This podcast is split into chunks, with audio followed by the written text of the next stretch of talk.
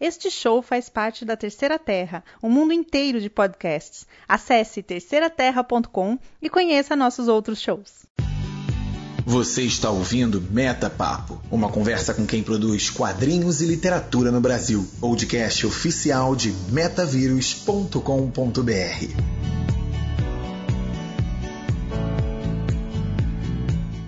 Estamos no ar. Sejam muito bem-vindos. Eu sou o Vitor Coelho e este é o Meta Papo. Muito obrigado por estarem aqui, obrigado por sua audiência, obrigado por seu interesse em ouvir mais um episódio do Metapapo Podcast oficial lá do canal Metavírus. Como você sabe, o objetivo desse podcast é falar sobre produção de quadrinhos e literatura. Eu escrevo, então boa parte desse conteúdo é um pouco focado na minha visão de todo esse mercado. Mas a ideia desse metapapo é que a gente possa abrir espaços para ouvir e entender as pessoas que participam de todos os processos que envolvem a produção de quadrinhos e de livros no Brasil. Você talvez conheça o meu blog, se não conhece, por favor visite metavírus.com.br. É, lá você encontra as coisas que eu produzo e como eu já falei, o que eu produzo são textos, histórias, então é isso que você vai encontrar lá. Você vai encontrar roteiros de quadrinhos, você vai encontrar histórias soltas, você vai encontrar contos, você, você talvez encontre algumas tirinhas, talvez, dependendo do momento desse podcast, haja um webcomics por lá ou não. Eu tenho tentado fazer uma produção mais constante lá no Metavírus. Tem sido bastante difícil para mim, por questões de tempo, mas eu tenho tentado conseguir. Eu tenho tentado conseguir. é uma frase engraçada. Eu tenho tentado manter é, pelo menos uma produção de um texto por semana e não estou conseguindo. Então, você vai encontrar textos esporádicos lá, mas em breve eu tenho certeza que eu vou conseguir manter essa produção aí esquentadíssima, quentíssima, ok? É, eu também gravo com frequência o Por Trás da Máscara, uma frequência baixa também, pelos mesmos motivos de tempo e oportunidade é, de adequar o tempo à, gravação do, do, do podcast. Eu gravo Por Trás da Máscara lá da Terceira Terra, que é o lugar onde também o Metapapo é publicado. Então você vai encontrar o Metapapo no metavírus.com.br e lá na terceiraterra.com. O Por Trás da Máscara é gravado às quartas-feiras e transmitido ao vivo às 20 horas da noite, é publicado na sexta-feira na terceiraterra.com. É, eu te agradeço mais uma vez por você estar aqui e eu espero que você goste do conteúdo desse podcast e que você curta o que eu preparei para a gente discutir aqui durante o dia de hoje. Uma das coisas que eu tenho para falar antes da gente começar é que é, eu tenho seguido uma máxima na minha vida e até algumas pessoas já me mandaram uma mensagem falando: olha, eu estou tomando isso para mim também.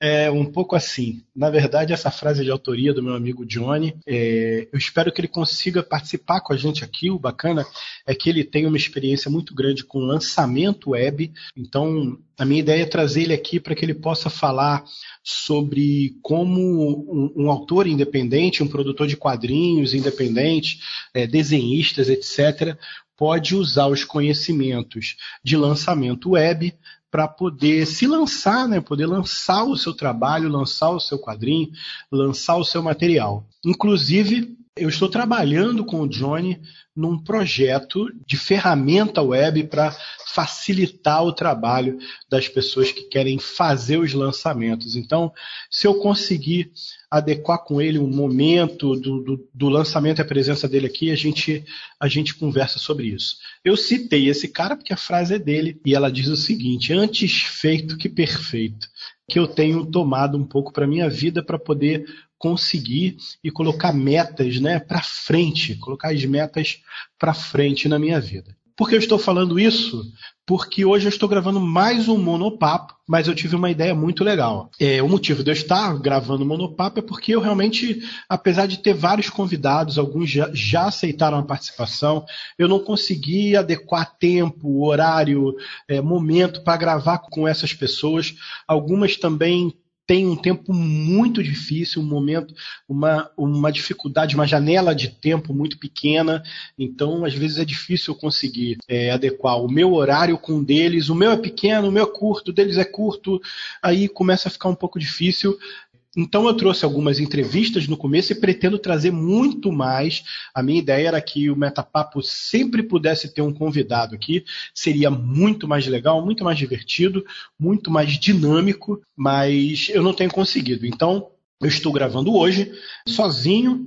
Tenho uma ideia maneira, eu vou falar já já. Gripado, acho que você está percebendo que a minha voz não está legal. Talvez você tenha ouvido minha respiração aí bem, bem estranha. Mas estamos aqui para lançar o Metapapo dessa quinzena sem, sem atraso. O assunto de hoje, a minha ideia de hoje era falar sobre revisar o texto, reescrever, né? refazer, reler, a importância dessa leitura crítica. E eu estava procurando alguns exemplos na internet, procurando alguns alguns textos que a gente pudesse dar uma olhada em como eles foram revisados, como eles foram mexidos e tal. Eu tive uma ideia legal, que é fazer isso com um texto meu. Eu costumo falar para vocês que eu estou, eu estou fazendo um exercício de publicar diretamente no meu blog. Então, são textos pouco trabalhados, né? Texto que eu, que eu escrevo, jogo no blog. Eu não faço essa leitura crítica muito profunda. Então, eu estou tentando produzir mais e esse, é um exercício, é uma forma de eu tentar me fazer conseguir produzir mais. Tentar deixar o texto para lá, coisa que é muito difícil. Eu estou tentando escrever o texto e jogar. E apesar disso, disso ir contra uma coisa que eu digo muito, que é, é importante você reler o seu texto sempre, eu tenho tentado fazer isso para tentar agilizar um pouco a minha vida. É, e mesmo assim é difícil por dois motivos. Primeiro, porque acaba que, que eu tenho que correr com o tempo mesmo, e, e isso não mudou muito. E o segundo é que eu tenho alguns textos que estão lá no, no rascunho, mas eu não tenho coragem de mandar antes de fazer uma segunda leitura. Até porque eu mandei alguns sem uma segunda leitura, ou terceira, ou o que quer que seja. E eu fico meio arrependido deles e de, de, vez em quando eu vou lá e dou uma editadinha sem ninguém ver, sabe? Então, eu achei legal a gente fazer esse exercício juntos. Eu acho que a gente vai ter um resultado legal nesse podcast. Se ficar ruim, ele nem vai pro ar e você nunca vai saber que isso aconteceu. Ok? Então, vamos em frente para o nosso episódio. Eu tenho um texto no meu blog é, chamado Laranja Verde e Azul e Vermelho. O texto é um conto, é um conto meio de horror. Eu vou lê-lo junto com vocês, né? vocês vão ouvir, na verdade, eu vou lê-lo aqui uma primeira vez. Eu, eu, eu escolhi esse texto por quê? Porque eu já fiz uma leitura crítica nele, pessoal. Então, o que está lá não é completamente cru. E eu tenho certeza que vocês vão entender a necessidade de fazer uma, uma leitura.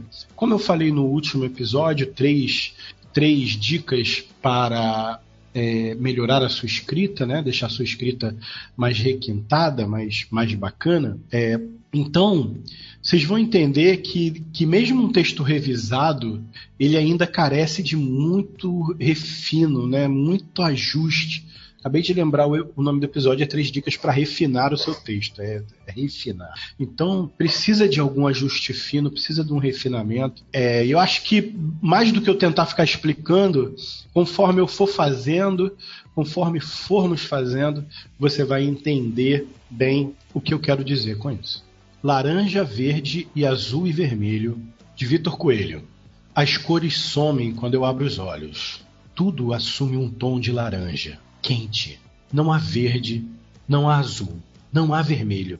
Não existem aqueles meios tons comuns às matas. O verde que se sobrepõe ao outro verde e o amarelo de uma flor que quase não se nota sobre a folhagem amarelada do outono. Não existe mais o verde musgo e o verde lima e o verde mar. Nem o azul céu tão claro que mal divisamos o início das nuvens, ou mesmo aquele azul real que invade as tardes e recorta o branco como se fora desenhado. A laranja, como se a mata tivesse em chamas e os céus fossem um eterno horizonte de pôr do sol. Mas ainda sei o que é verde, sei o que é azul e vermelho. A grama sobre meus pés é verde, o céu é azul e o sangue é vermelho, e eu quero as cores. Enquanto tudo é laranja, eu desejo o verde, o azul e o amarelo, e em alguns dias o vermelho acima de todas elas. Assusto os pássaros quando caminho espalhando fumaça e calor. Não as vejo, mas sei que as capivaras evitam a minha presença, fugindo para as margens dos rios, onde é fresco. As matas ficam, não sabem fugir. As árvores temem, mas reverenciam-me e evitam bloquear-me o caminho, usando o vento para mover suas folhas e galhos para longe. Quero saber o motivo de meus olhos não estarem mais mortos. Quero saber o que evita o meu sono e os sonhos coloridos onde as criaturas vêm comer e beber comigo. Meus olhos me mostram apenas duas formas com as cores que mais desejo: verde e azul recortados no mar laranja Mal posso esperar para tê-las comigo. Imagino que corro e logo um urro sobre mim mostra que tenho montaria. Guinchamos juntos enquanto desviamos dos troncos das árvores e encurtamos caminhos nas trilhas desconhecidas por qualquer um que não converse com as rochas e plantas. Logo, estamos bem perto e as formas se mostram como eu, altas e diferentes. São meus irmãos? Elas gritam, Gritos que parecem estampidos.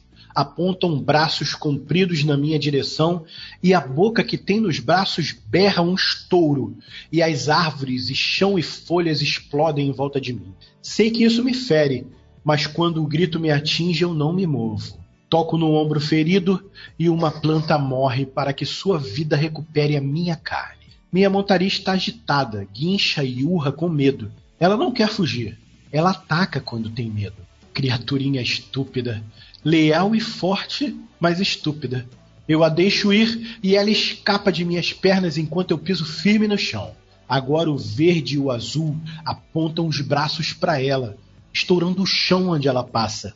Eu vejo que eles precisam de tempo entre cada grito. Acariciam os braços, preparam e gritam. Eu espero. Pou, pou e corro. Um dos gritos tombou minha montaria que grita pela última vez enquanto eu recebo a força da sua morte. Salto muito alto e suas presas surgem como arma em minhas mãos. O espírito do Caetetu em forma de lança com dentes nas duas pontas. A carne verde é mole e eu imagino que a azul também. A lança rasga o peito dele como meus dentes rasgam a fruta. Eu me delicio com o vermelho jorrando do seu corpo. É lindo. Torna o mundo um lugar melhor. Perco muito tempo contemplando as cores e o braço do azul grita, explodindo a minha cabeça. Minha nuca se desfaz como madeira atingida pela pedra de esculpir. Carvão cai de minha cabeça para o chão e o fogo dos meus olhos se esfria, embaçando a minha visão. Enquanto quem então, então quem me chamou aparece, Jaguareté, morto pelos braços das cores. Usa minha força e meu espírito contigo, e eu agradeço. Azul não é páreo para minha velocidade e para meu poder. Eu o derrubo antes que ele possa acariciar seus braços e ele chora. É gato miando e cão ganindo. Um choro que me faz rir. É engraçado. Fico olhando, curioso. Tem medo de morrer, criaturinha estúpida. Sua força vira minha força. Seu espírito vira meu espírito. Você vive comigo. Ele segura meus pés do avesso sobre seu peito e eu me inclino sobre ele. Seu braço estica contra mim, mas eu arranco e quebro com os dentes. Quando me aproximo do seu rosto azul, vejo o fogo dos meus cabelos brilhar em seus olhos. Quer morrer não, mas onça me chamou e eu não volto sem as cores. Meu mundo laranja precisa delas. Sem o vermelho, meu fogo se apaga e eu morro, até que o sangue e a seiva de outra criatura me acorde com a força do seu espírito e o ódio da sua vingança.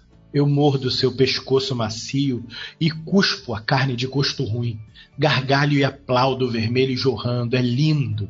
Eu danço ao redor dele com meus pés confusos, feliz com tanta cor além do fogo. Ele engasga e sussurra, Curupira, antes de morrer, como se falasse comigo. Eu fico imaginando o que ele quer dizer com isso e como a sua língua para entender as suas palavras. Esse foi o texto que eu escrevi no dia 28 de novembro de 2016, está lá publicado. Eu já fiz uma pequena revisão, mas só de ler aqui com vocês, né, só de ler em voz alta, eu já percebi diversos problemas. E eu ainda digo o seguinte: eu acho muito difícil que a gente consiga é, identificar todos aqui. Eu acho até difícil que a gente consiga resolver todas as questões aqui.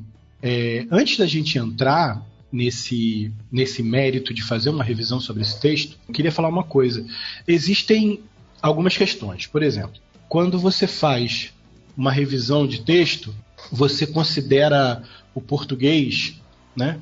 Isso não tem é, uma coisa objetiva, né? O português é uma coisa objetiva. Se está escrito errado, se é algo que você precisa revisar, você tem que revisar.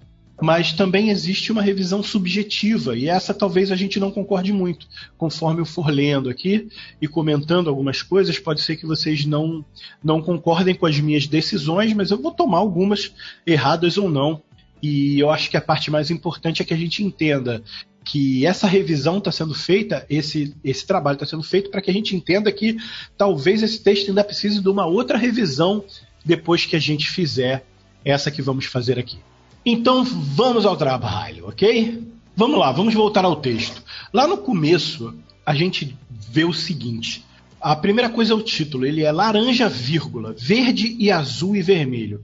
Eu gosto dessa construção, viu? Ela não me incomoda, mas eu lembro de ter feito isso por um motivo, mas hoje eu fico me perguntando por que o primeiro laranja tem vírgula e o resto tem a conjunção. Eu acho que eu separei porque o laranja é o elemento principal e o verde, azul e vermelho é o que ele busca, né? Parece, parece que você separa de uma forma diferente. E no final isso não me incomoda. Eu vou deixar quieto. Vamos ao texto em si e o título fica lá. É, eu sei que vocês nem têm como ver pontuação, mas vocês vão ouvir e acho que isso é, é o suficiente para o nosso exercício aqui. Vamos lá, o primeiro bloco de texto, o primeiro parágrafo é o seguinte: As cores somem quando eu abro os olhos.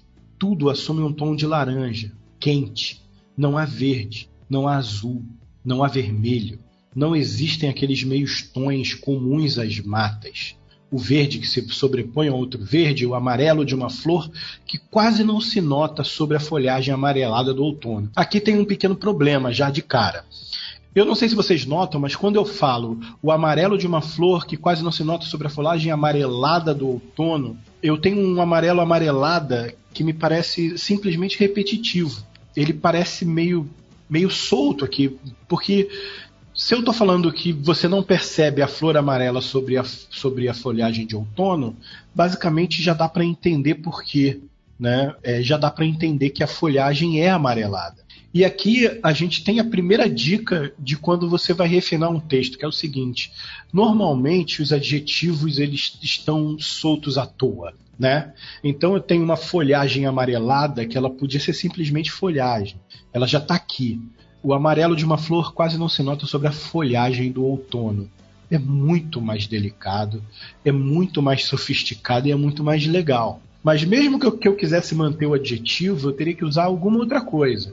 Poderia ser a folhagem alaranjada do outono, acho feio. A folhagem ocre, a folhagem suja, a folhagem em tons ferrugem do outono. Então eu começo a ter que criar mecanismos que parecem mais enfeitar a escrita do que dizer o que eu quero. Entende? Então parece mais floreio do que escrita. E nesse caso, o melhor é tirar. E o amarelada vai embora. É sobre a folhagem de outono. Ok? Não existe mais o verde musgo, o verde lima e o verde mar. Essa construção é meio esquisita, mas eu gosto dela, tá? Eu gosto dessa repetição.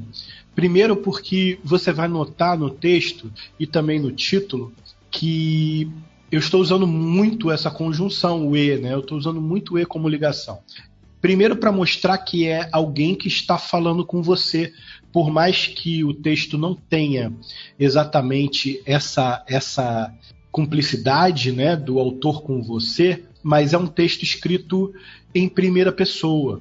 E eu, e eu gostaria que vocês entendessem a, a personalidade dessa pessoa, que é uma personalidade vamos abrir aspas, bruta, uma personalidade é, pouco sofisticada, né? Uma personalidade de alguém que tem pouca sofisticação. Então, algumas construções elas estão grosseiras e brutas de propósito, e essa é uma delas. Não existe mais o verde musgo e o verde lima e o verde mar. Poderia ser nem o verde, nem, mas isso daria uma sofisticação extra desnecessária aqui. Até porque eu uso o nem adiante. Nem o azul céu tão claro que mal divisamos as nuvens, ou mesmo aquele azul real. Ou seja, aqui eu quebrei um pouco o que eu estava fazendo e eu quero voltar atrás, tá? Eu falei o verde musgo e o verde lima e o verde mar e eu falei nem o azul céu e depois eu falo ou mesmo. Então eu queria deixar nem mesmo, tá? Para que a gente continue com a mesma construção mais grosseira. Nem o azul céu, nem mesmo aquele azul real que invade as tardes e recorta o branco como se fora desenhado. Esse se fora talvez seja a forma mais correta de estar aqui, tá? É, e é a forma que eu falo. Eu falo às vezes brincando e acabo que eu pego isso no meu dia a dia como se fora. Acabou que eu passei para cá um vício pessoal, tá lá, como se fora desenhado. O pretérito mais que perfeito, na verdade, ele está encaixado bem, porque eu estou falando de um passado e de algo que foi feito antes do passado que eu estou narrando. Mas talvez o se fosse caberia melhor pela questão de, de eu estar lendo isso através da mente de uma pessoa um pouco mais bruta, né? Então recorto o branco como se fosse desenhado. A laranja como se a mata tivesse em chamas, a laranja como se a mata tivesse em chamas. Apesar de ficar claro, talvez, mas eu acho que a gente podia estender um pouco essa explicação. Né? Eu falo que não tem mais cores, eu falo que não existem mais as cores, eu só vejo laranja. Então eu acho que eu deveria reforçar que eu só vejo o laranja. De novo, eu já falei isso lá em cima, tudo assume um tom de laranja. Mas eu acho que vale a pena reforçar aqui. Eu acho que aqui pode ser. Há apenas o laranja. Há apenas o laranja. Como se a mata tivesse em chamas e os céus fossem um eterno horizonte de pôr do sol. Ok? Normalmente, e eu falo sempre isso, quando você tira palavras, você possivelmente está fazendo a coisa certa. É aquilo. Quando você coloca palavras, nem sempre você está acertando, mas quando você tira e consegue, você está fazendo a coisa certa no seu texto. Basicamente é isso. Então, para colocar esse apenas o laranja, eu tive que pensar um pouquinho, tá? Essas revisões eu não estou fazendo também é, em tempo real com vocês. Eu já passei o texto, já marquei o que, que eu quero dizer, e aí eu vou é, comentando com vocês por que eu mudei essas coisas. Eu pensei muito antes de colocar esse apenas, e a decisão foi exclusivamente para que a gente reforce uma última vez claramente que ele só enxerga o laranja, como se ele visse o mundo de fogo, né? Para quem viu a primeira temporada de Daredevil, é um pouco daquilo, né, que eu imaginei, ver o mundo em chamas. O segundo parágrafo diz assim: Mas ainda sei o que é verde, sei o que é azul e vermelho. Para a gente manter o estilo lá de cima, e isso tem um pouco a ver com estilo, eu acho que deveria ser de novo sei o que é vermelho. Ainda sei o que é verde, sei o que é azul e sei o que é vermelho. Apesar de eu ter as, as correções, eu estou fazendo aqui em tempo real, tá? Estou digitando tudo. A grama sobre meus pés é verde, o céu é azul e o sangue é vermelho. E eu quero as cores. Enquanto tudo é laranja, eu desejo verde e o azul e o amarelo, e em alguns dias o vermelho acima de todas elas. Tá, é, como é que eu quero reconstruir isso aqui? eu gostaria de repetir o verbo é, novamente por uma questão de estilo. Então, enquanto tudo é laranja, eu desejo o verde, o azul e o amarelo, e em alguns dias eu desejo, eu desejo vermelho acima de todas elas. Por quê? É, novamente, eu só incluo palavras se eu quero reforçar algo importante para mim. Eu quero reforçar que de todas as cores o vermelho é que ele mais deseja. E dessa forma, eu repetindo o verbo, eu consigo dar para essa última frasezinha, né, esse último trecho, um tom um pouco mais pesado. Eu consigo reforçar a última frase em detrimento um pouco das outras. Porque quando você estiver lendo, você vai refazer essa frase e é ela que vai marcar a sua, a, a sua leitura, não o texto todo anterior. Então a sua leitura vai ficar marcada pela última frase, o desejo vermelho, acima de todas elas. Ok? Por isso eu repeti o verbo, por isso eu montei assim. No terceiro parágrafo diz: assusta os pássaros quando caminho espalhando fumaça e calor. Isso está meio confuso para entender. Assusta os pássaros quando caminho espalhando fumaça e calor. Eu caminho espalhando fumaça e calor por quê? Ninguém sabe ainda. Você não entende o que, que é. Eu dou dicas depois, quando ele vê o cabelo de fogo no reflexo dos olhos. E quando ele caminha espalhando fumaça e calor, parece que talvez tenha alguém jogando fogo na mata. E não é. Então eu queria mudar esse quando caminho, quando caminho espalhando, para quando meus passos espalham fumaça e calor, tá? Aí você me diz assim, ok, mas meus passos não resolve, porque os passos espalham fumaça e calor como se ele estivesse pisando, chutando brasas. É um pouco mais difícil de alguém imaginar que uma pessoa possa chutar as brasas, né? Mas se ela imaginar uma floresta em chamas, é, isso não vai estar tá muito longe da visão que, que o narrador tem da história. E até aqui, talvez a pessoa esteja imaginando uma mata em chamas, porque eu digo que alguém que ele não sabe quem é está vendo tudo laranja, como fogo, né? Como se tudo fosse um pôr do sol, como se a mata estivesse em chamas. Então, isso meio que fecha um pouco com a história, mas não me dá uma interpretação tão dúbia quanto uma pessoa jogando fogo pela mata, tá? Quando meus passos espalham fumaça e calor. Não as vejo, mas sei que as capivaras evitam a minha presença, fugindo para as margens do rio onde é fresco. As matas ficam, não sabem fugir. É, eu não gosto muito, mas eu cometo esse erro muitas vezes não é nem erro, tá? É, uma, é um vício. Eu cometo isso muitas vezes, que é escrever frases muito curtas, uma depois das outras. E normalmente eu tento corrigir isso, tá? Eu cometo muito essa, essa construção. As matas ficam, não sabem fugir. Tudo com ponto. Eu vou deixar aqui por uma questão de estilo mesmo. A gente já está falando dessa, dessa pouca sofisticação, dessa construção de ideias mais bruta. Eu vou deixar aqui, tá? Mas normalmente eu corrigiria. As árvores temem, mas reverenciam-me. Deveria ser me reverenciam, isso é uma questão de português. O mais puxa ali o me para frente. Então, mas me reverenciam e evitam bloquear meu caminho, usando os ventos para mover suas folhas e galhos para longe, para longe. Eu achei meio exagerado mover suas folhas e galhos para longe. Então, eu vou tirar o caminho lá de cima, onde diz evitam bloquear-me o caminho. Eu vou botar evitam bloquear-me, usando o vento e as folhas para mover seus galhos para fora do meu caminho. E também fica uma construção mais, mais simples, né? mais simplória até. Quero saber o motivo dos meus olhos não estarem mais mortos. Quero saber o que evita meu sono e os sonhos coloridos onde as criaturas vêm comer e beber comigo. Eu fiquei muito em dúvida se eu deveria tirar esses coloridos. É um adjetivo solto aqui e, a, e dá para entender a frase sem ele perfeitamente. Quero saber o motivo dos meus olhos não estarem mais mortos. Ok, essa frase fica, ela está bem clara e acho que dá um tom um pouco mais sombrio para o texto, né? Meus olhos estavam mortos. Quero saber o que evita o meu sono e os sonhos onde as criaturas vêm beber e comer e beber comigo.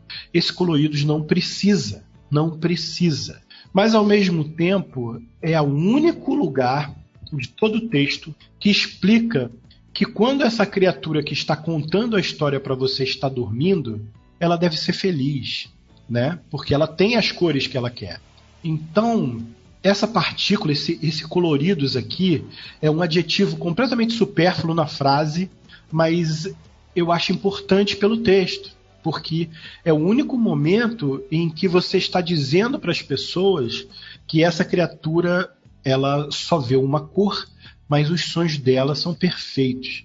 Em seus sonhos, ela tem um mundo perfeito. Então, eu preferi deixar, ok? E aí eu passo apenas duas formas com as cores que mais desejo, tá? Quero saber o motivo, tá? Meus olhos me mostram. Esses meus olhos me mostram aqui, tá muito, muito rápido. Ele diz o seguinte: eu quero saber o motivo dos meus olhos não estarem mortos. Quero saber o motivo dos meus olhos não estarem mais mortos. Quero saber o que evita o meu sono e meu sonho. Meus olhos me mostram. Apenas duas formas com as cores que mais desejo. Essa construção tá bem ruim, sim. Essa construção tá bem ruim porque ela não está explicando exatamente o que está acontecendo. Meus olhos me mostram, não diz nada. É, meus olhos me respondem. Talvez meus olhos me respondem diga mais do que meus olhos me mostram, tá? E é isso que eu vou usar. Meus olhos me respondem, me respondem, mostrando-me duas formas. Meus olhos me respondem mostrando-me. Não é uma boa solução. Meus olhos me respondem e mostram duas formas com as cores que mais desejo: verde e azul, recortados no mar laranja. Mal posso esperar para tê-las comigo. É, eu mudei algumas palavras e consegui fazer com que o período fique pelo menos compreensível, porque ele não estava. Meus olhos me mostram. Claro, é, é, o que eles fazem. Seus olhos te mostram as coisas. Tá lá, é o que eles fazem. Então, meus olhos respondem à pergunta, eu quero saber o motivo, meus olhos me respondem, ok? Tá mais claro para quem está lendo. Imagino que corro e logo um urro sobre mim mostra que tenho montaria. É como se uma montaria mágica aparecesse sob ele.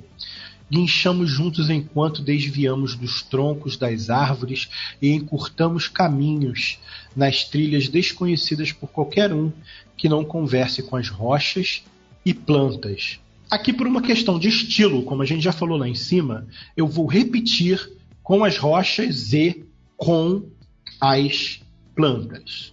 Tá? Fica, tem mais a ver com o que a gente está fazendo até agora. Eu gosto desse, desse texto todo porque ele tem um ar meio enigmático, né? Encurtamos caminhos nas trilhas. Na verdade, ele está encurtando um caminho só, mas é como se ele falasse de sempre, né? Ele não está falando só de agora, ele está falando sempre. A gente desvia dos troncos das árvores e encurta caminhos nas trilhas desconhecidas por qualquer um que não, não converse com as rochas e com as plantas. Aqui eu já estou tentando como não, não, ficou claro até aqui, né, talvez não tenha ficado claro para todo mundo, há elementos mágicos nas, nessa história, né? E aqui está claríssimo agora. É, logo estamos bem perto e as formas se mostram como eu. Tá estranho também, né? Porque quando eu leio para você, fica claro. As formas se mostram como eu, altas e diferentes. É, tá claro, mas não tá claro para quem lê.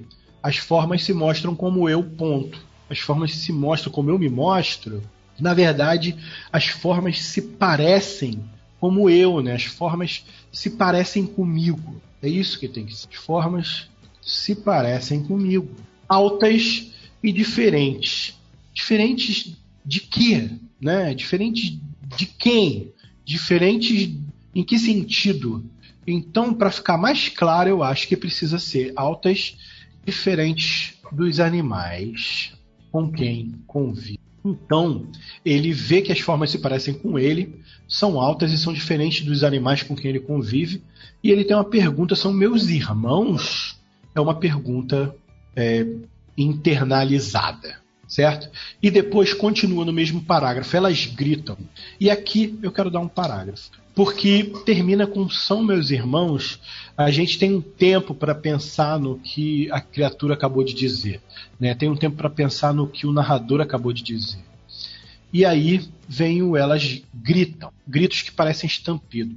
Eu acho que elas gritam seria uma reação muito natural, mas eu acho que falta um, um porquê.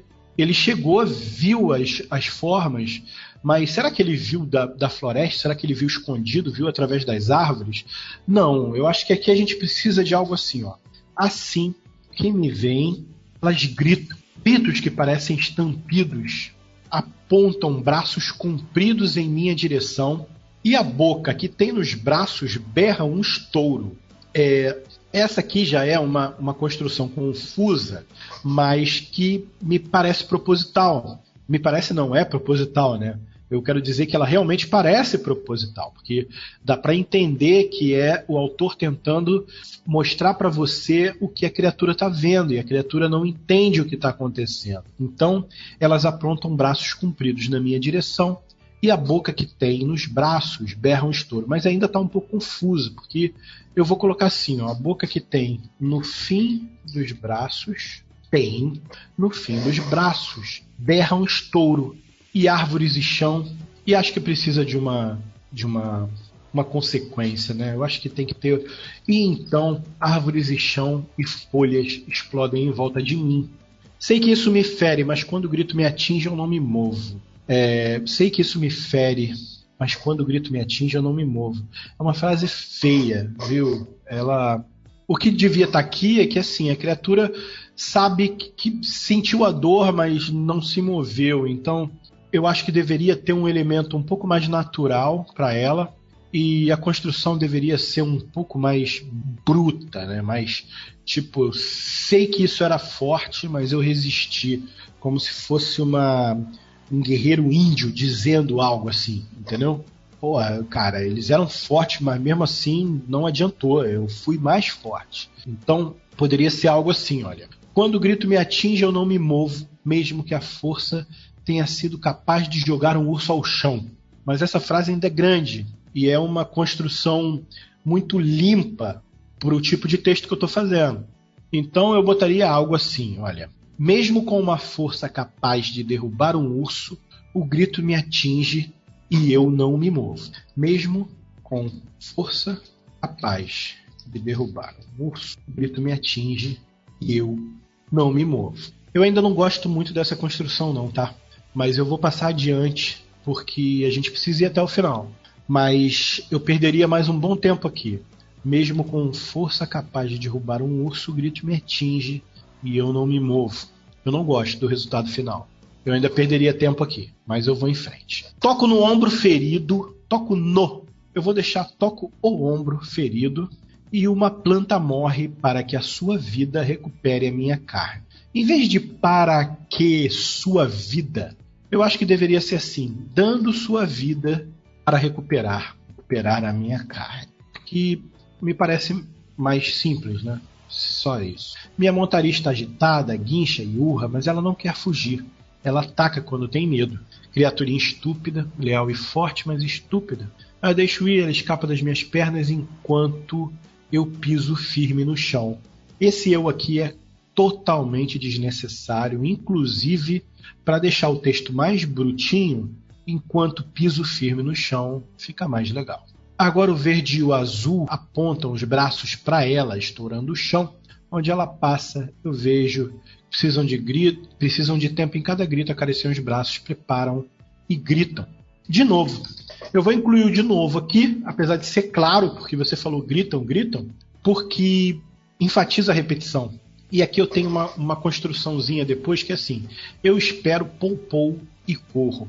E eu simplesmente por simplesmente por uma, por uma questão de, de, de achar que vai ficar mais legal, eu botaria assim, ó, eu espero pou, eu espero pou e espero pou pou e corro. Um dos gritos tombou minha montaria, que grita aqui eu não tenho nada para mexer, o espírito do Caetetu em forma de lança com dente nas duas pontas. Aqui eu mexeria assim, tá? É, é, um dos gritos tomou minha montaria, tal, salto muito alto e suas presas surgem minha, como arma em minhas mãos. Eu queria muito da ideia de que fique claro que quando a criatura morre, ela se torna uma arma para esse, esse espírito de vingança que é quem você está acompanhando, quem está narrando. Eu não sei se ficou claro, e mais uma vez, achei um último sem acento aqui, ó, no mas eu não, não sei se ficou claro, mas eu não posso perder tempo agora aqui, né? A gente vai seguir em frente, mas eu ainda pararia aqui um tempo de novo, tá? Mais uma frase que eu perderia um tempo. Na verdade, parágrafo inteiro. A carne é verde mole. A carne verde, vai, ó. A carne verde é mole e eu imagino que é azul também. Eu botaria quando atinjo, tá? Quando atinjo. A carne verde é mole eu imagino que azul também seja. Azul também seja. Quando atinjo, a carne verde é mole e eu imagino que azul também seja. a lança. Rasgo o peito dele com, como meus dentes rasgam a fruta, me delicio com o verde jorrando do seu corpo. É lindo. Eu acho que faltou uma consequênciazinha aqui, tá? E eu vou incluir ela. Eu vou botar depois do vermelho jorrando do seu corpo, eu vou botar ele espirra em meu rosto, é lindo, torna o mundo um lugar melhor. Esse torna o mundo um lugar melhor é, é um clichê absurdo, né? E, e tá feio demais aqui. Deveria ser algo um pouco mais, um pouco mais místico, sei lá, um pouco mais é, que, que mostre um pouco mais a, a natureza da criatura. Então, eu acho que devia ser algo assim, ó. Sacia um pouco da minha sede, sacia um pouco da minha sede pelo mundo colorido. Perco muito tempo contemplando as cores e o braço do azul grita, explodindo a minha cabeça. Tem duas coisas que estão erradas aqui para mim. É, eu acho que tem que ser o braço da criatura azul, tá? É, não é o braço do azul, é o braço da criatura azul grita explodindo minha cabeça. A gente estabeleceu até agora uma criatura poderosa, mística, forte, que os animais ajudam ela, as plantas morrem para dar vida para ela. E como uma criatura, sabe, consegue atacá-la sem ela ver. Então eu acho que a gente precisa reforçar que foi algo que não foi visto. Então, perco muito tempo contemplando as cores do braço da criatura, sem que eu note, grita, explodindo minha cabeça. Minha nuca se desfaz, blá blá blá, etc. Então quem me chamou aparece Jaguareté. Então quem me chamou aparece. Parece uma frase de, de, um cara que tá puto com alguém, né? Então, eu acho que a gente devia botar aqui, ó. Então, o espírito de quem me chamou se mostra. Jaguareté, morto pelos braços das cores. Usa minha força e meu espírito contigo, e eu agradeço. Aí agora é diferente. Lembra lá em cima eu falei que tinha uma frase que você ia entender porque eu estava lendo. Essa você não entende porque eu estou lendo. Porque no texto dá para entender, porque tem aspas, tem a, tem a, a separação do que é o texto do Jaguareté, ou da Jaguareté. Então, eu vou incluir aqui um ela diz. Por quê? Porque eu sou dodói. E quando eu escrevo, eu falei nas dicas, né? Eu falei para você ler em voz alta. Três dicas para refinar seu texto, um dos podcasts aqui do Metapá. E quando eu leio em voz alta e não funciona, eu, cara, eu tenho que mexer para que o texto funcione. Isso é um dodói meu. Se você achar que o texto, como está escrito, ele deve ser entendido daquela maneira, e como eu disse, estava claro para quem está lendo o que está acontecendo, mas estava confuso para quem está ouvindo em voz alta, se por uma questão, por uma decisão estética, ou o que quer que seja, você quiser deixar, isso não faria diferença. Eu coloquei um ela diz aqui, porque eu acho que o meu texto precisa ser entendido por quem está lendo para outras pessoas. Apesar disso ser muito difícil de acontecer, mas eu gosto assim, tá? Azul não é páreo para minha velocidade e para meu poder. Parece uma frase de super-herói, né? Mas tá aqui. Hum. Essa eu passei direto, tá? Agora que me incomodou, para você ver, pra você ter uma ideia. É, é engraçado, fico olhando, curioso, tem medo de morrer, criatura estúpida e tal. Seu espírito vira meu espírito. Você vive comigo. E eu queria prolongar esse período. Não chore, você vive em mim. Mostrar um, uma, uma concepção diferente, né? uma cultura diferente, uma percepção diferente da natureza. Né? Como é, apesar da, da, da pessoa estar tá chorando e estar tá com medo, para ele é tipo, é tolo, né, cara? Pô, você não vai morrer. Ele segura meus pés do avesso, é a primeira dica que eu dou sobre quem é o objeto do texto, né? O curupira, caipora, curupirada, sobre seu peito eu me inclino sobre ele. Seu braço estica contra mim. Seu braço estica contra mim, eu achei feio só. É, não tem nada errado aqui. Mas eu colocaria um seu braço se move seu braço se move apontando contra mim. Se move em minha direção. Olha, eu acho que assim fica muito mais legal. Seu braço se move em minha direção, mas eu o arranco, estava faltando aqui, mas eu o arranco e quebro com os dentes. E apesar de ser claro que é os meus, eu vou reforçar com os meus dentes, porque essa criatura ela não sabe falar direito. A gente já estabeleceu isso. Quebro com os meus dentes. Quando me aproximo, seu rosto, tá, etc. Quer morrer não. é uma constatação. É, falado fica confuso, aqui está bem claro.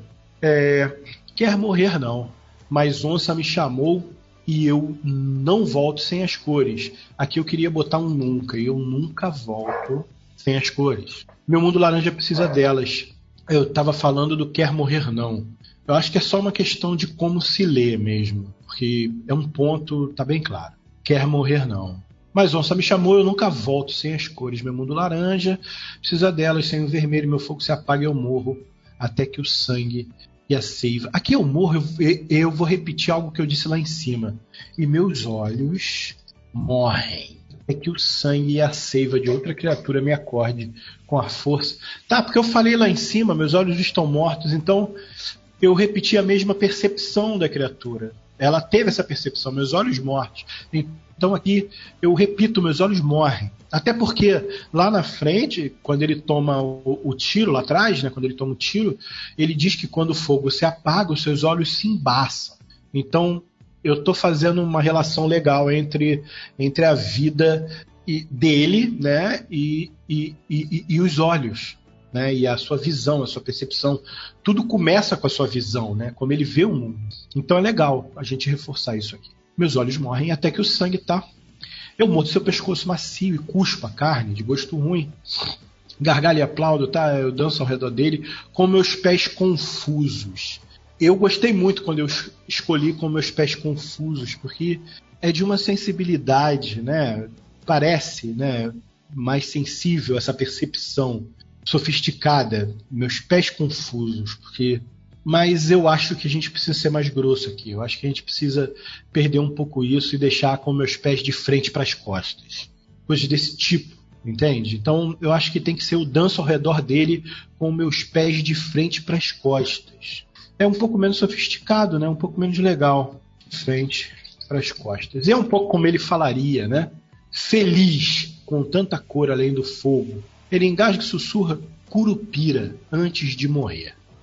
Essa frase, ela tava legal até eu ler, porque ela meio que ela meio que me atrapalha a falar.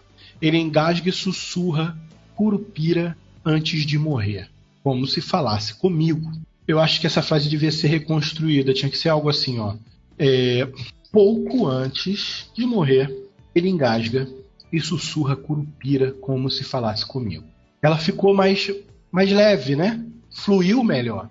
Pouco antes de morrer, ele engasga e sussurra Curupira como se falasse comigo. Eu fico imaginando o que ele quer dizer com isso. É, na verdade, aqui eu acho que está errado, eu acho que deveria ser queria. Né? Eu fico imaginando o que ele queria dizer com isso. Na verdade, é, não é o certo, tá? O certo pode ser qualquer um. O queria não é, não é o verbo certo para usar aqui, porque eu estou usando uma. Eu estou usando é, o tempo presente. Eu mordo seu pescoço, eu pulo, ele vem, ele atira, eu vejo. Tá no tempo presente.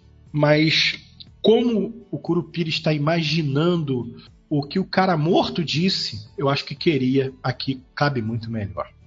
E o final eu gosto bastante e eu vou deixar como tá. E aí eu tenho o resultado do texto aqui. Já fizemos uma revisão. Antes de ler o texto, eu acho que vale a pena a gente fazer uma, uma conclusão sobre tudo que a gente mexeu. Então, é assim, o, o que eu quis mostrar um pouco com esse, com esse podcast, dando exemplos claros sobre coisas que talvez pareciam resolvidas e não estão, é que reescrever é uma etapa muito, muito importante do seu trabalho. É uma etapa muito importante para que você tenha o melhor texto possível. Se você consegue um bom texto em uma, hora e meia, você vai conseguir um texto muito melhor em três. E você vai conseguir um texto muito melhor se você deixar ele dormir, né? É, sleep over it, deixa dormir, durma sobre isso e volte a pensar nele amanhã. A revisão não é legal quando você faz. Você acaba de escrever, refaz e refaz de novo, você tá com a mesma mente, cara. Você tá com a mente cansada, a mente viciada naquilo, já leu, já leu, já leu.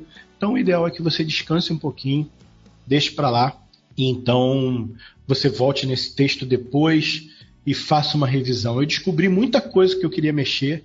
Tem várias frases que eu não estou satisfeito ainda, que eu voltaria lá para dar uma refinada ainda melhor.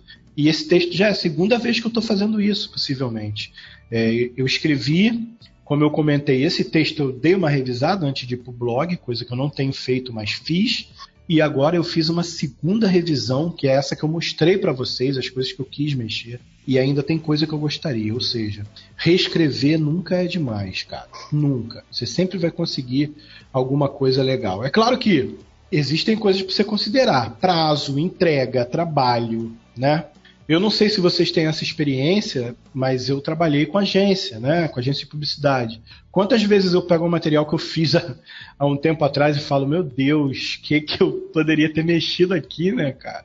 Frases que você criou, slogans maravilhosos que você hoje acha completamente insanos, acho que deveriam ser, ser mudados, o que é que seja. Então, não deixe de fazer esse trabalho no seu texto, ele vai te ajudar muito e é importantíssimo. Eu vou dar uma paradinha para um nosso jabazinho e eu volto depois onde eu vou ler o texto que a gente construiu juntinho aqui. Meta Papo. Se você acompanhou até aqui, meu muito, muito obrigado, obrigado.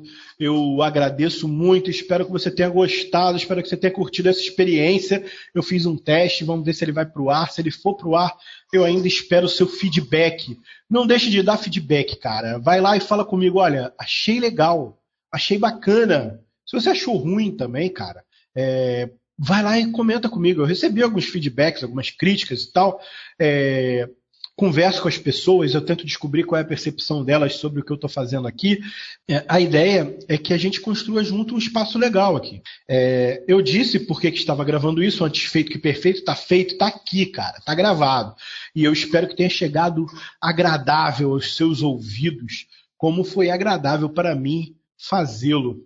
Mas uma das partes mais importantes de todo esse trabalho é saber que isso está sendo proveitoso para alguém. Então, se você ouve esse podcast no caminho para o seu trabalho, se você ouve esse podcast enquanto está fazendo alguma coisa, enquanto está malhando, enquanto está andando, o que quer que seja, cara, fala comigo, velho. Dá um toque para que você me anime a fazer cada vez mais. É, parece que não, mas existe existe uma força de, de, de, desânimo muito forte quando você vai fazendo alguma coisa que tem pouco reconhecimento. Então, por mais que você ache que algo precisa mudar, não deixe de falar comigo. Entre lá no metavírus.com.br, comente os textos e comente a postagem desse podcast. Comente lá na terceiraterra.com, manda um e-mail para contato@metavírus.com.br, entra no Facebook, me chama. Então, tem muitas formas de você falar comigo e eu só mencionei até algumas delas, existem outras até. Então, por favor, dê o seu recado, dê a sua opinião, dê o seu feedback, que é muito importante para mim, e não deixe de curtir as coisas que eu faço lá no metavírus.com.br. Agora, se você quer dar uma ajuda ainda mais legal, cara, mais forte, você pode comprar o meu material que está disponível em metavírus.com.br barra loja. Mas se você entrar no site direto também, no Metavírus, você vai ter o link lá para a loja, é só clicar. Então as revistas, livretos, coisas que eu produzo estão lá para você avaliar, comprar. É, quase todos, eu acho que todos estão com frete grátis. E em breve teremos novidades naquela lojinha. Vai ter novidades legais. Então, acompanhe lá, cara compre a revista, principalmente, olha, Ilhado tá lá no, no site, ele tá entrando com preço especial. Já já em abril vai ter uma promoção, abril de 2017. Então, se você está ouvindo isso depois, sinto muito, mas em abril de 2017, no finalzinho de abril, você fica ligado que vai ter uma promoção especial do Ilhado lá para ver se acaba a segunda tiragem da primeira edição e a primeira tiragem da segunda edição, se eles já acabam para eu poder falar que vendeu tudo de novo. Porque a primeira edição já vendeu tudo, cara. Já está na segunda impressão. Então é um material que o pessoal está gostando e curtindo pra caramba. Vai lá. Tá, um grande abraço e agora você vai ficar com o texto final resolvido conforme nossas conversas aqui. Meta Papo. Laranja, verde e azul e vermelho. De Vitor Coelho. As cores somem quando eu abro os olhos. Tudo assume um tom de laranja, quente. Não há verde, não há azul, não há vermelho. Não existem aqueles meios tons comuns às matas. O verde que se sobrepõe a outro verde e o amarelo de uma flor que quase não se nota sobre a folhagem do outono. Não existe mais o verde musgo e o verde lima e o verde mar. Nem o azul céu tão claro que mal divisamos o início das nuvens. Nem mesmo aquele azul real que invade as tardes e recorta o branco como se fosse desenhado. Há apenas o laranja, como se a mata tivesse em chamas e os céus fossem um eterno horizonte de pôr do sol. Mas eu ainda sei o que é verde, sei o que é azul e sei o que é vermelho. A grama sob meus pés é verde, o céu é azul e o sangue é vermelho. E eu quero as cores. Enquanto tudo é laranja, eu desejo o verde, o azul e o amarelo, e em alguns dias eu desejo o vermelho acima de todas elas. Assusto os pássaros quando meus passos espalham fumaça e calor. Não as vejo, mas sei que as capivaras evitam a minha presença, fugindo para as margens dos rios onde é fresco. As matas ficam, não sabem fugir. As árvores temem, mas me reverenciam e evitam bloquear-me usando o vento para mover suas folhas e galhos para fora do meu caminho. Quero saber o motivo de meus olhos não estarem mais mortos. Quero saber o que evita o meu sono e os sonhos coloridos onde as criaturas vêm comer e beber comigo. Meus olhos me respondem e me mostram duas formas com as cores que mais desejo: verde e azul, recortados no mar laranja. Mal posso esperar para tê-las comigo. Imagino que corro e logo um urro sob mim mostra que tenho montaria. Guinchamos juntos enquanto desviamos dos troncos das árvores e encurtamos caminhos nas trilhas desconhecidas por qualquer um que não converse com as rochas e com as plantas. Logo estamos bem perto, e as formas se parecem comigo, altas e diferentes dos animais com quem convivo. São meus irmãos? Assim que me veem, elas gritam. Gritos que parecem estampidos. Apontam braços compridos na minha direção e a boca que tem nos fins dos braços berra um estouro. E então, árvores e chão e folhas explodem em volta de mim. Mesmo com força capaz de derrubar um urso, o grito me atinge e eu não me movo. Toco o ombro ferido e uma planta morre, dando sua vida para recuperar a minha carne. Minha montaria está agitada, guincha e urra com medo, mas ela não quer fugir. Ela ataca quando tem medo. Criaturinha estúpida, leal e forte, mas estúpida. Eu a deixo ir e ela escapa de minhas pernas enquanto piso firme no chão. Agora, o verde e o azul apontam os braços para ela, estourando o chão onde ela passa. Eu vejo que eles precisam de tempo entre cada grito. Acariciam os braços, preparam e gritam de novo. Eu espero, pou, e espero, pou, pou, e corro. Um dos gritos tombou minha montaria que grita pela última vez, enquanto eu recebo a força da sua morte. Salto muito alto e suas presas surgem como arma em minhas mãos. O espírito do Caetetu em forma de lança com dentes nas duas pontas. Quando a atinjo, a carne verde é mole e eu imagino que a azul seja também. A lança rasga o peito dele como meus dentes rasgam a fruta. Eu me delicio com o vermelho jorrando de seu corpo. Ele espirra em meu rosto, é lindo. Sacia um pouco da minha sede pelo mundo colorido. Perco muito tempo contemplando as cores e o braço da criatura azul, sem que eu note, grita, explodindo minha cabeça. Minha nuca se desfaz como madeira atingida pela pedra de esculpir. Carvão cai de minha cabeça para o chão e o fogo dos meus olhos se esfria um pouco, embaçando a minha visão. Então, o espírito de quem me chamou se mostra, Jaguaretê, morto pelos braços das cores. Usa minha força e meu espírito contigo, ela diz, e eu agradeço. Azul não é páreo para minha velocidade e para meu poder. Eu o derrubo antes que ele possa acariciar seus braços e ele chora. É gato miando e cão ganindo. Um choro que me faz rir, é engraçado. Fico olhando, curioso. Tem medo de morrer, criaturinha estúpida. Sua força vira minha força. Seu espírito vira meu espírito. Você vive comigo, não chore. Você vive em mim. Ele segura meus pés do avesso sobre seu peito e eu me inclino sobre ele. Seu braço se move em minha direção, mas eu o arranco e quebro com os meus dentes. Quando me aproximo do seu rosto azul, vejo o fogo dos meus cabelos brilhar em seus olhos. Quer morrer, não. Mas onça me chamou e eu nunca volto sem as cores. Meu mundo laranja precisa delas. Sem o vermelho, meu fogo se apaga e meus olhos morrem, até que o sangue e a seiva de outra criatura me acorde com a força do seu espírito e o ódio da sua vingança. Eu mordo seu pescoço macio e cuspo a carne de gosto ruim. Gargalho e aplaudo o vermelho jorrando, é lindo. Eu danço ao redor dele com meus pés de frente para as costas, feliz com tanta cor além do fogo. Pouco antes de morrer, ele engasga e sussurra: Curupira, como se falasse comigo. Eu fico imaginando o que ele queria dizer com isso, e então como a sua língua para entender as suas palavras.